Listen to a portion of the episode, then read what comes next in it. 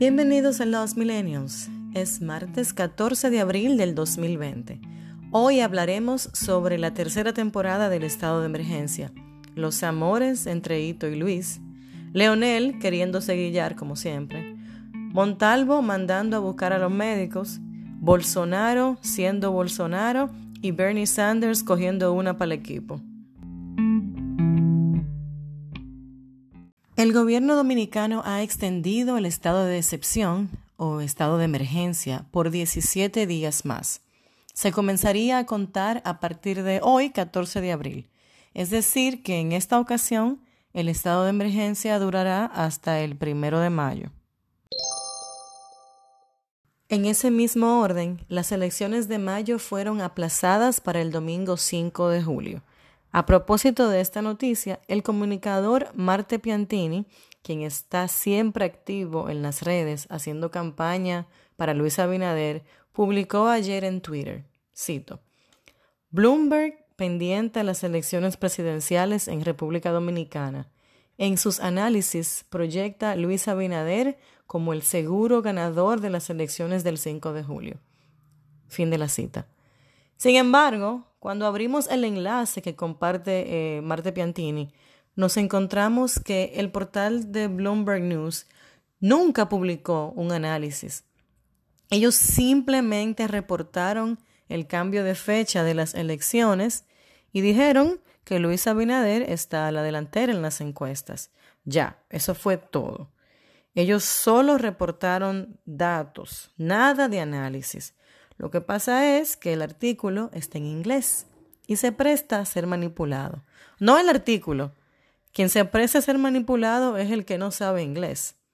Anoten este fail en la categoría de la importancia de saber otro idioma.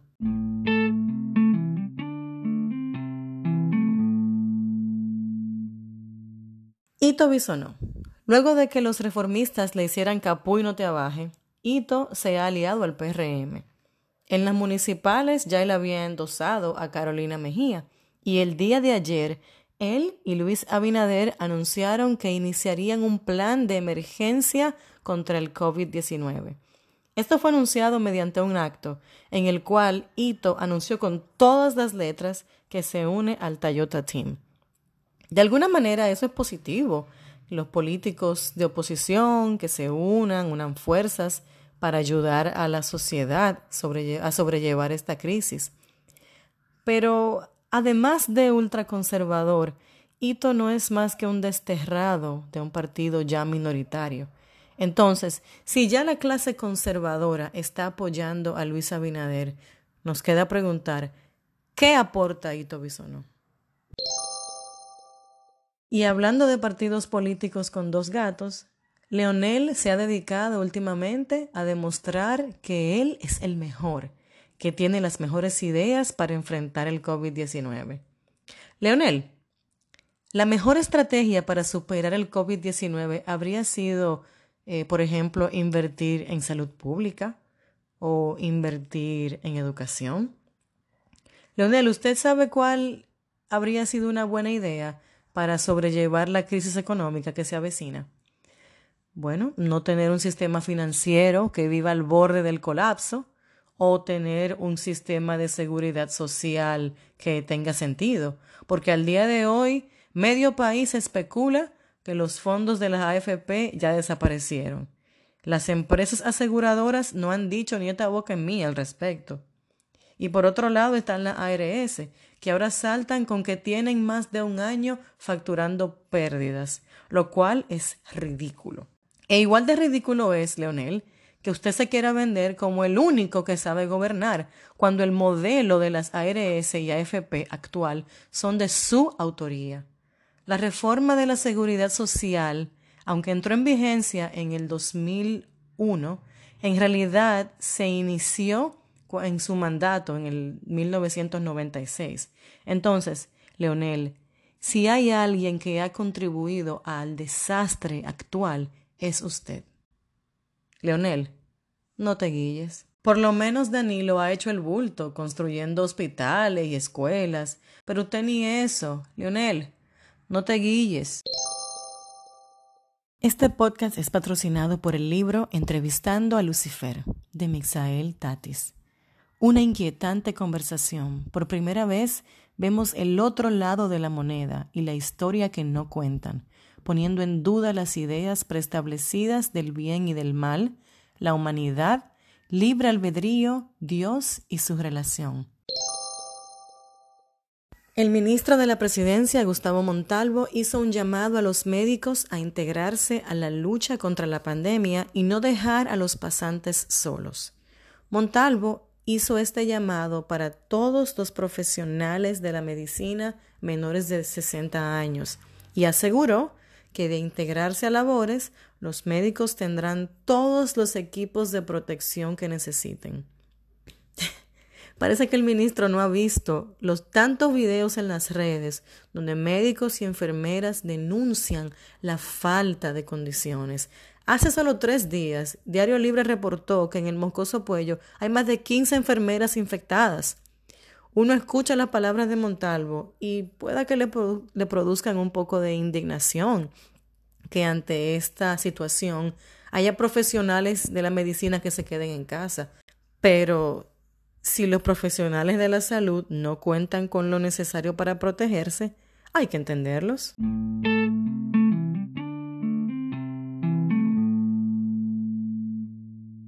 Y en el plano internacional siempre se puede estar peor.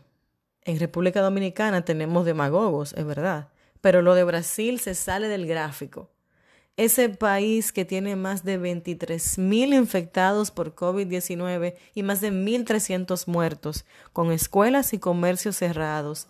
Ese país está en cuarentena, igual que nosotros, pero ellos tienen un presidente que incita a que se viole. Bolsonaro, el Bolsa, se tira selfies abrazando gente y a pesar de que los casos en Brasil van en aumento, el Bolsa dijo el domingo pasado que parece que el virus está yendo. No, pero por algo le dicen el Trump del Sur. Es que el Bolsa y el hombre zanahoria han demostrado que el valor de un líder demagogo en tiempos de crisis es menos uno. Como Bush cuando Katrina, o Hipólito cuando Jimaní, o Bush cuando Bush era presidente. Bueno, por lo menos los brasileños han sido más consecuentes. Bolsa ha perdido popularidad y está aislado políticamente porque hasta su ministro de Salud está llamando a la coherencia gubernamental. La semana pasada, Bernie Sanders retiró sus aspiraciones a la candidatura presidencial por el Partido Demócrata. Con ello, queda asegurada la candidatura para el expresidente Joe Biden. Para los que damos seguimiento a la política americana, el resultado final no ha sido una sorpresa, puesto que antes de que Uncle Joe iniciara su campaña, él ya estaba en primer lugar. La campaña en algún momento del año pasado tuvo 20 precandidatos y fue necesario celebrar debates por dos noches consecutivas. Esa conglomeración o el crowded field, como le dicen los gringos, le convenía a Bernie puesto que fraccionaba el voto más conservador. Entonces, la cúpula del Partido Demócrata apretó las tuercas y justo un día antes de Super Tuesday, que es el día donde más estados tienen sus primarias, todos los candidatos, a excepción de Elizabeth Warren, se retiraron y endosaron a Joe Biden, quien después de Super Tuesday ha ganado casi todas las primarias con un amplio margen. El día de ayer, Bernie y Biden tuvieron una videoconferencia desde sus casas donde Bernie anunció su apoyo total a la candidatura de Joe Biden. El reto está ahora en materializar esa alianza en votos, porque los seguidores de Bernie Sanders han demostrado ser radicales respecto a sus principios y porque Joe Biden representa el ala más conservadora entre los demócratas, lo que algunos analistas políticos llamamos Republican Light. Y eso es todo por hoy. No olviden compartir este podcast, darle like y suscribirse donde sea que lo estén escuchando. Soy Grace Pérez. Hablamos mañana.